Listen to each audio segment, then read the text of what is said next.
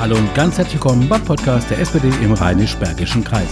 Am 26.09.2021 ist Bundestagswahl und unser Kandidat heißt Kastriot Krasnitschi. Kastriot trifft heute auf Vaha Pervis. Die beiden sprechen über Heimat, Integration, Mindestlohn, die Rente, aber vor allem über Respekt. Ja, hallo zusammen. Heute bin ich im Burscheid in unserem Podcast-Studio und zu Gast ist heute Wahab Pervis. Willkommen, Wahab. Danke, Kassiat. Willkommen in meiner Heimat. Ja, stimmt. Ich bin heute in deiner Heimat Burscheid. Wahab, wir kennen uns jetzt ja ein paar Jahre. Erzähl aber trotzdem für die Zuhörerinnen und Zuhörer ein, zwei Sätze zu deiner Person. Wer du bist, was du machst, woher du kommst. Äh, gerne. Äh, genau. Wie schon gesagt, ist Burscheid meine Heimat seit 25 Jahren jetzt schon. Bin 25 Jahre alt. Äh, bin Burscheider. Bin in der SPD seit circa acht Jahren. Deshalb kennen wir uns auch schon lange, weil du auch schon mindestens zehn Jahre dabei bist. Äh, und genau, und ursprünglich bin ich in Pakistan geboren äh, und mit einem Jahr und drei Monaten nach Deutschland gezogen und auch direkt nach Burscheid. Schön.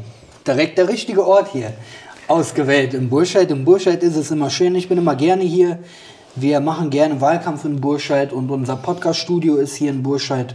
Wahab, du hast dich dazu entschieden, in die SPD einzutreten, um etwas zu bewegen. Der Grund, warum ich eingetreten bin, war zu kämpfen für soziale Gerechtigkeit. Mhm. Vor acht Jahren und das ist immer noch der Grund heute. Weil wir immer noch meiner Meinung nach nicht weit gekommen sind. Äh, wir haben immer noch nicht den Respekt äh, in der Gesellschaft. Wir haben noch immer noch eine große Kluft zwischen arm und reich. Die Schere geht weit, weit auseinander. Und dementsprechend wäre ja meine Frage an dich, was heißt für dich Respekt? Bist du auch aus dem Grund in die Partei eingetreten? Ja, Du hast es ja richtig zusammengefasst. Wir sind zwar ein großes, wohlhabendes Land und man könnte meinen, dass es hier ja funktionieren muss und uns geht es beim besten Willen nicht schlecht, aber es ist noch viel Luft nach oben. Und die Schere, die du angesprochen hast zwischen Arm und Reich, die wird eben immer größer. Wir hängen Menschen ab, die jahrelang viel für diese Gesellschaft getan haben und Respekt und soziale Gerechtigkeit, das sind auch so Themen, die mich beschäftigen und auch beschäftigt haben. Ich bin 2008 in die SPD eingetreten. Man mag das kaum glauben, 2008, das äh, ist lange her. Mhm. Ähm, ich bin aber immer noch nach wie vor gerne Mitglied und äh, Respekt und soziale Gerechtigkeit bedeuten für mich grundsätzlich, dass wir alle Menschen mitnehmen. Wir müssen, und das haben wir die Zuhörer werden sich daran erinnern, in der Vergangenheit auch darüber gesprochen im Podcast. Wir wollen wirklich Politik für viele Menschen machen und nicht nur für eine bestimmte Klientel, sage ich mal, oder eine bestimmte Wählergruppe, sondern wir müssen Politik für alle machen, damit dieses soziale Gefälle und die soziale Ungleichheit einfach weniger wird. Es gibt ja verschiedene Themen beim, äh, oder Subthemen beim Thema Respekt. Für mich, wenn es anfängt bei dem Thema Rente wenn ich es im europäischen Vergleich sehe, wo, auf welchem Rentenniveau wir hier in Deutschland sind, beim Thema Mindestlohn, wo wir im Vergleich stehen, äh, und beim Thema soziale Leistungen und Punkte Gerechtigkeit. Äh, was, was sagst du dazu? Wo, wofür willst du dich eigentlich einsetzen in Berlin? Die eigene Betroffenheit zu einem bestimmten Thema löst auch letzten Endes die Wahlentscheidung aus. Thema Rente beschäftigt auch uns junge Leute, wir sind beide jung, aber eben auch viele ältere Menschen, die kurz vor der Rente stehen oder schon eine Rente bekommen. Und da geht es darum, wie ist das Rentenniveau? Bekommen wir stabile Renten? Lohnt sich die Arbeit, die ich die vielen Jahre vorher einfach geleistet habe, um am Ende eine Rente zu, zu bekommen, von der ich nicht leben kann? Wir müssen ein stabiles Rentenniveau schaffen. Dafür möchte ich mich voller Kraft einsetzen, weil wir sind heute noch jung, speziell wir beide WAP, aber in ein paar Jahren sieht das schon anders aus, wenn wir dann kurz vor der Rente stehen. Es geht nicht nur um uns zwei oder die klassischen SPD-Wähler, wenn man das so sagen mag, sondern um alle Menschen in Deutschland, die das betrifft, die irgendwann eine Rente beziehen müssen, von der sie leben können müssen.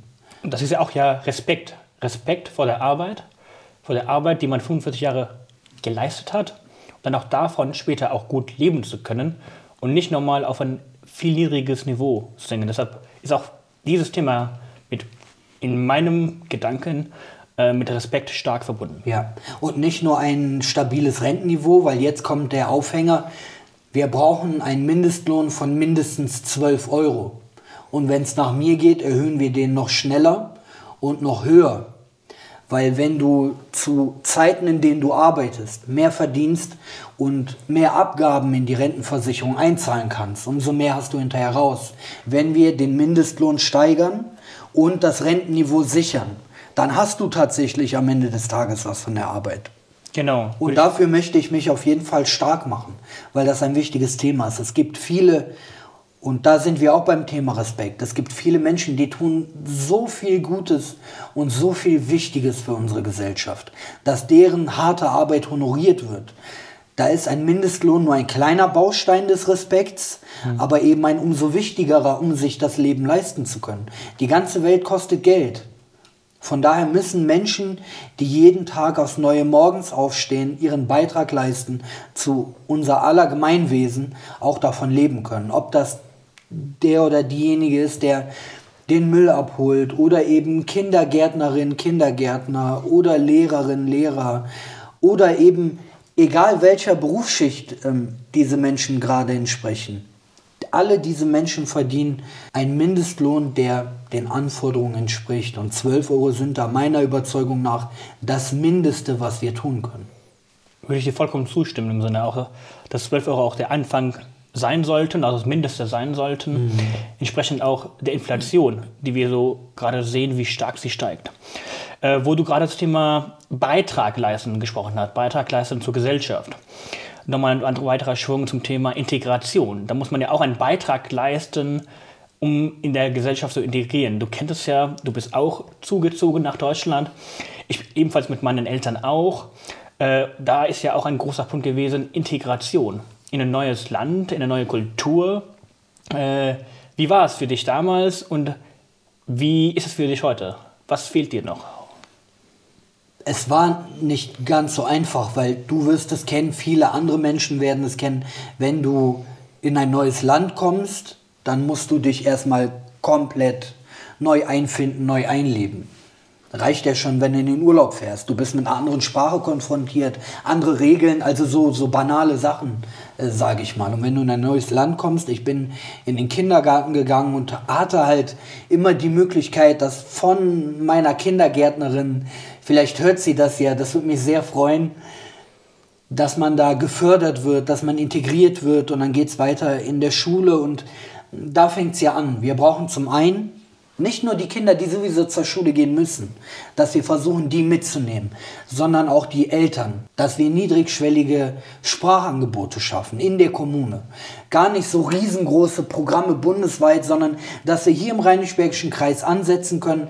Der Bund gibt Mittel zur Verfügung, damit sich Burscheid, Wermelskirchen, Odenthal, Overath und alle anderen Kommunen im Rheinisch-Bergischen Kreis leisten können, diese sogenannten niedrigschwelligen Sprachangebote anzubieten, damit nicht nur die Kinder in der Schule die Sprache erlernen, die Regeln erlernen und wie alles funktioniert in diesem fremden Land, was dann irgendwann zur neuen Heimat wird, sondern auch die Eltern, die, die eben auch ganz viel, ganz viel mitmachen, aber den Anschluss oft verpassen.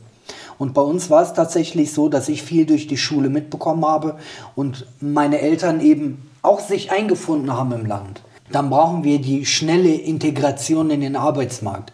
Um es mal ganz platt zu sagen, Menschen, die hier hinkommen, die gesund sind, die arbeiten wollen, die die Grundvoraussetzungen erfüllen, lass diese Menschen doch arbeiten und an der Gesellschaft teilhaben. Diese Menschen bringen den Tatendrang mit. Das, das sind ja keine Leute, die, ich sag mal, ich sag's noch mal ganz platt, da kommen ja Leute nicht aus dem Urwald und haben vorher nicht gearbeitet haben, sondern die haben in ihren Ländern auch gearbeitet, haben ein Leben, eine Existenz gehabt. Die müssen hier hinkommen und müssen schnell durch das Asylverfahren, wenn das dann positiv abläuft, arbeiten können. Der nächste Punkt ist dann, wenn du arbeitest, willst du dir auch einen gewissen Lebensstandard leisten. Der Wohnungsmarkt der ist nicht nur für die Menschen, die schon seit eh und je hier leben, völlig angespannt, völlig überlastet, was schlimm genug ist, sondern auch für die Menschen, die aus anderen Ländern zu uns kommen, hier leben, hier arbeiten, sich integrieren, ihren Beitrag leisten und dann in irgendwelchen Asylbewerberheimen versauern, die wirklich kurz vor dem Zusammenbruch sind, weil das Land überfordert ist, zumindest was, was den Wohnungsmarkt angeht. Dass wir denen eine Chance geben, in würdevollen Bedingungen leben zu können. Und das sind eben nur so ganz, ganz wenige Punkte, wo wir wirklich anpacken müssen. Das Klischee, dass diese Menschen keinen Bock auf Arbeiten haben und dass sie unser Sozialsystem ausnutzen wollen. Ich behaupte das ganz frech. Das wollen diese Menschen nicht. Ich, ich behaupte das ganz selbstbewusst, dass keiner hier hinkommt, weil die eigene Heimat nicht so schön war. Du kommst ja selber auch aus dem Ausland hierhin. Es wird die verschiedensten Gründe haben, aber du bist da auch nicht hierher gekommen, weil du dein Zuhause, gut, du warst jetzt klein, ich auch, aber deine Eltern, weil die deren Zuhause hässlich gefunden haben oder doof gefunden haben, sondern es gab, die, es gab gewisse Gründe, die der Auslöser waren. Und das ist bei den Menschen, die zu uns kommen, heute auch so. Das stimmt, da würde ich dir auch vollkommen zustimmen. Auch äh, die Generation meines Vaters, als die hier nach Deutschland gekommen sind vor 35 Jahren, auch nach Burscheid, in, den, in die Region, in den Rheinisch-Bergischen Kreis, waren voller Tatendrang auch zu arbeiten, mhm. sich zu integrieren, sich äh, eine neue Heimat auch hier aufzubauen. Und wenn ich meinen Vater heute frage, was ist deine Heimat, dann sagt er Burscheid. Ja. Das ist seine, ja. das ist seine Heimat, die er aufgebaut hat. Und da würde ich in, deiner, in der Behauptung, die du auch gesagt hast, dir vollkommen zustimmen. Mhm. Äh, und das ist auch meine Heimat und auch, das ist auch die Heimat meiner Kinder werden. Und dementsprechend äh, sage ich gar nicht mehr Integration. Das ist einfach für mich im Sinne selbstverständlich, dass man das machen sollte. Und wie du schon angesprochen hast, nieder, äh, niedrigschwellige Sprachangebote, schnellere Möglichkeiten für den Arbeitsmarkt, bessere Bedingungen äh, sind die Voraussetzungen dafür, dass man wirklich gut ankommt, integriert und eine Zukunft für sich, seine Familie und für die Gesellschaft aufbaut.